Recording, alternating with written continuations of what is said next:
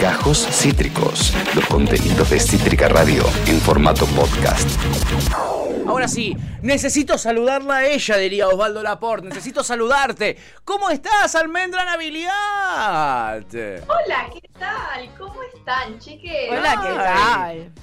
Todo súper, amiga, te re extrañamos. Ay, vengo escuchando el programa hace un rato largo y me encantan los delirios que manejan.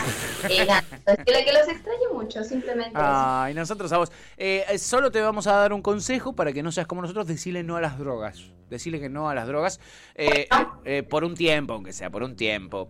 Almen, ¿decidiste cambiarle el nombre a tu columna? ¿Volantazo? ¿De principio de año?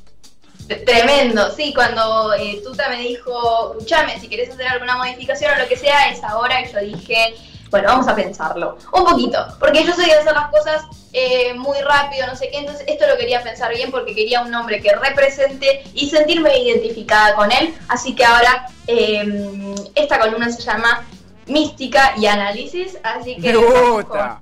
con ello.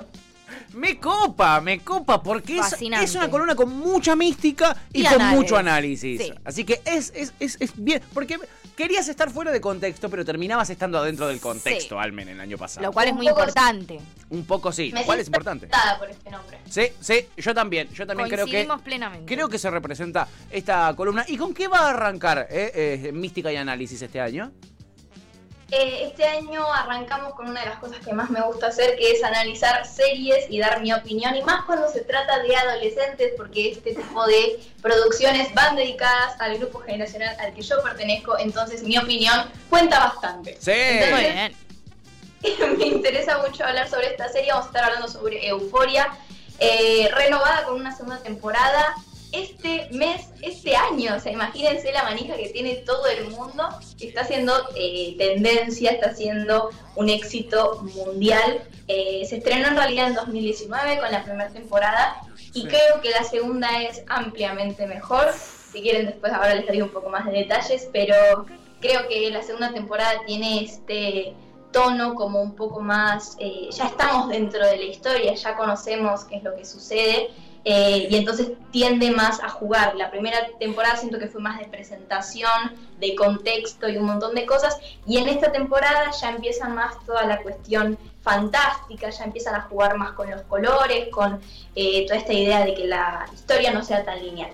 Eh, en realidad nos cuenta la historia de un grupo de adolescentes, pero se centra en nuestra narradora, que es Ru, una adolescente que recién sale de rehabilitación en la primera temporada, no tiene ninguna intención de mantenerse limpia, y ahí como que ya entendemos que se viene una historia bastante compleja, más allá de que la historia no gira en torno a, este tema, o sea, entendemos que una de las historias principales es una adolescente adicta que eh, no tiene intenciones de recuperarse, entonces eso es un poco fuerte. Y así vemos pasar eh, la historia de todos los personajes, o sea, es una serie que se centra en hablar y contextualizar los traumas de las personas eh, a las que vamos a ver en pantalla. Y está buenísimo esta idea de que o sea, lleva a cabo la idea de que tu trauma no justifica tus acciones, pero sí las explica. Y eso le da mucha profundidad a los personajes y eso falta mucho en las series y películas adolescentes. Claro, claro. Sí, coincido plenamente. A mí la verdad es que también es de, puedo decir que es de mis series favoritas en la vida. La primera temporada me encantó y la segunda temporada literal me parece una obra de arte desde todos los sentidos. Me la, la profundidad de los personajes me parece impresionante, las actuaciones son hermosas, el guion es espectacular. Y otra cosa que me parece muy importante es que es una de las primeras series que está protagonizada, una de las protagonistas es una chica trans, donde una chica trans hace de chica trans y más allá de que es protagonista, el foco no tiene, no, no está dado en que es trans, Claro. ni en su transexualidad, sí en su sexualidad y en la búsqueda de, pero no poniendo eso que, que también pasa mucho como problema o como foco Sí. principal o como cuestión. Obviamente digo, estás atravesada por o atravesada por toda esa situación, pero no pasa por ahí, ¿entendés? Claro, generalmente el, el- el personaje trans en una serie, Es- su tema es ser trans. Sí, Ese es su tema. Exactamente. En el caso de Jules, obviamente, hay un montón, digo, hay una construcción desde su transexualidad, pero que no es el foco de su, de su vida ni de su situación. Claro. Ni eso es un, un No es una problemática. no es una problemática eh, en términos puntuales. Y la verdad es que está eh, impresionante. Está muy bien hecho. Bueno, también la protagonista, digo, Ru, digámoslo, es Zendaya, ¿no? Cla- buah. Nada más y nada menos. Digo, no es, claro, no es, no es una cuestión menor, pero la verdad es que es, es espectacular. Y tiene eso, digo, eh, las prota- le- les protagonistas son una chica trans y una chica afroamericana, Sí. y, en ninguno de los dos casos eso es eh, la cuestión central o la problemática, Claro, ¿no? Digo, claro. y, y eso está muy, muy bien logrado. La Es, interesante. Eh, la Chipi dice, es excelente. ¿Qué personajes, guion, todo? ¿Cuán- cuán- cuántos capítulos tiene cada temporada, al menos más o menos? ¿Son, son largos los capítulos? Son- duran más o menos una hora y si no me equivoco son, no recuerdo la primera temporada, pero Sí. se calcula que va a tener ocho capítulos. Sí, Está- pero- Se están estrenando todos los domingos, o sea, imagínense que todavía no, se- no terminó de completarse la serie, así que estoy con una manija que me quiero Sí. morir. ¿Por qué capítulo va? Cuarto. Uh, Ayer, o sea, el domingo se estrenó el cuarto de está la llegando al, temporada. al nudo nudo. Digamos de la- también re importante, eh, como, como bien decía Almen, la primera temporada fue en 2019 y de hecho, como bien tiene HBO, porque digámoslo, yo que estoy militante de HBO, Sí. es una serie de HBO. HBO lo que tiene mucho son series muy muy buenas de una o dos temporadas máximo, viste que no, no se van a la mierda No con... estás en un Netflix, vamos a hacer guita, No. 14 temporadas. Y en realidad Euphoria estaba pensada para una temporada, no estaba pensada Ah. para hacer más temporadas. De hecho, pasaron dos, casi tres años Sí. de, eh, Claro. de la primera temporada, pero fue tanto, tanto el éxito y la historia ameritaba un poco más que finalmente decidieron hacer la segunda. Y en el medio, de hecho, pensando que no iba a haber segunda temporada y que iban a meter como un poco de explicación o más de contexto, hay dos especiales, dos capítulos especiales, que son uno de Rue y uno de Jules, que, es- que están hechos así como capítulo especial, que son también espectaculares, que no, o sea, obviamente tienen que ver con la trama, pero tienen otra dinámica. O sea, Euforia son capítulos de una hora que pasan mil millones de cosas, hay un montón de personajes y un montón de escenas y situaciones.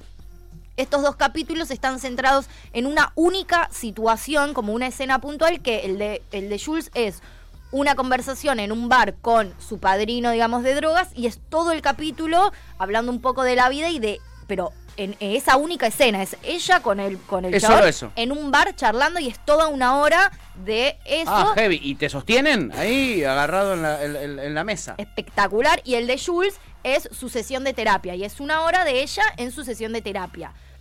Y, y, o sea que es totalmente distinto, pero te contextualiza y te pone como un poco en marco también para la segunda temporada, después cómo sigue la relación y la situación entre ellas dos. Ok.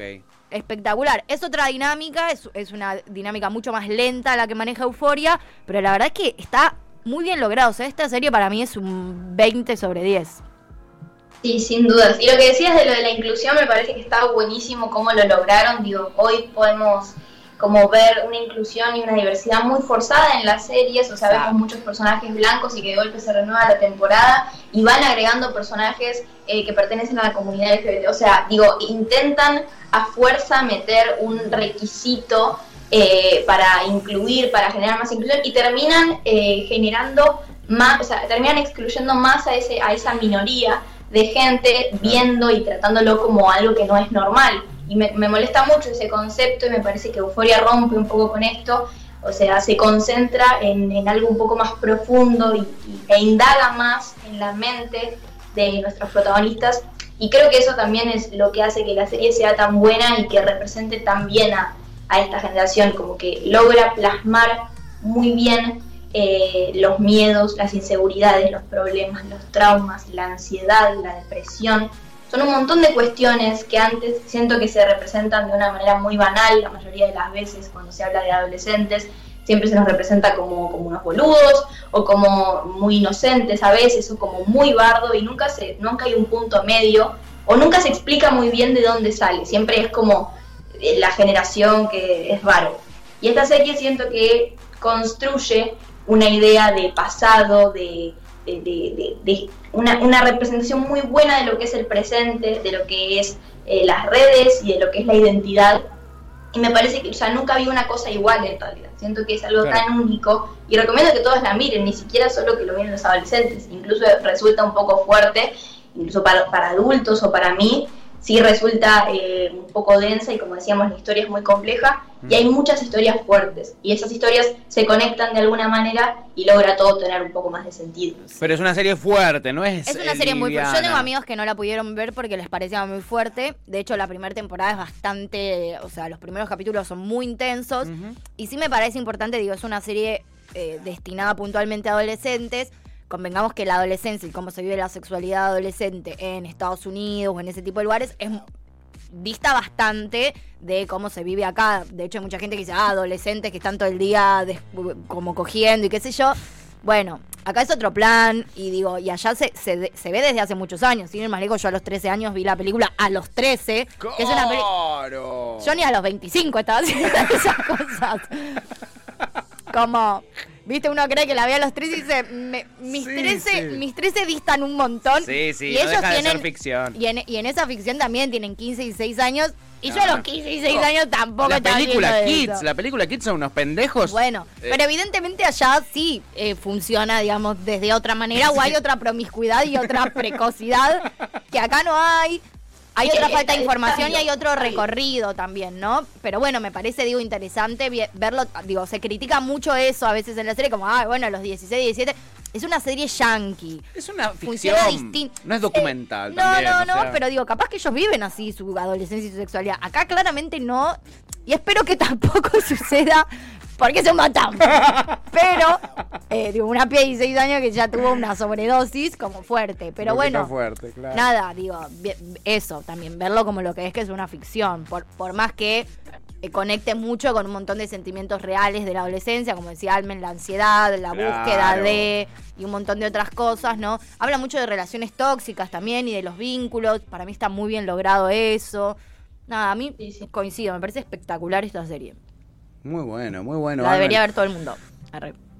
Eh, entonces, todos los domingos capítulos nuevos en HBO. Tenemos una temporada. Esta es la segunda. ¿Se sabe si tiene una tercera cerrada o algo?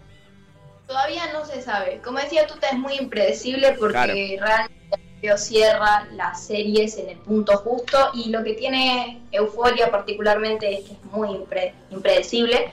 Como decíamos antes, vamos por el capítulo 4, o sea, nos falta todavía la mitad de la serie por descubrir y yo no tengo ni idea de qué carajo va a pasar. Y me porque están pasando un montón de cosas, entonces recomiendo que toda la gente que nos está mirando en este momento y que posteriormente vea esta columna, no importa el momento en el que vean Euforia, pero véanla, Véanla. porque vale la pena. Intenten no entrar a Twitter si la van a ver porque está un poco... Eh, bueno, como- eso es lo que vi. Eso es lo que vi, eh, que es eh, todos los domingos a la noche, lunes, eh, durante todo el día, eh, hay un montón de hashtags que no sé qué carajo son y son todos nombres de protagonistas de, de, de- de cosas. Te van a spoilear todo si vas a Twitter. Yo No el a capítulo, yo el capítulo de que se estrenó el domingo recién lo pude ver ayer a la noche y me lo y ya estaba todo spoileado. Ya estaba toda spoileada, seguro, seguro, no. Mucho cuidado con el spoiler. Almendra Nabilidad, mística y análisis, claro que sí. Qué estreno, ¿eh? Qué estreno del año a puro punchi, ¿eh? a pura marcha, como decíamos en los 90. Eh, Almendruski, te amamos fuertemente, estamos muy felices de que sigas con nosotros haciendo tus maravillosas columnas y esperamos con ansias el martes de la semana que viene a ver con qué nos venís. Pero por supuesto, les amo mucho, mucho fuerte. Un besito atrás del vidrio y a toda la gente que nos está escuchando. Ay, besote enorme. bella. ¡Mua! Ella es Almendra Nabiliat, es nuestra columnista, eh, eh, amada columnista de eh, ahora, ahora, mística y análisis. Acabas de escuchar Gajos Cítricos. Encontrá los contenidos de Cítrica Radio en formato podcast en Spotify, YouTube o en nuestra página web.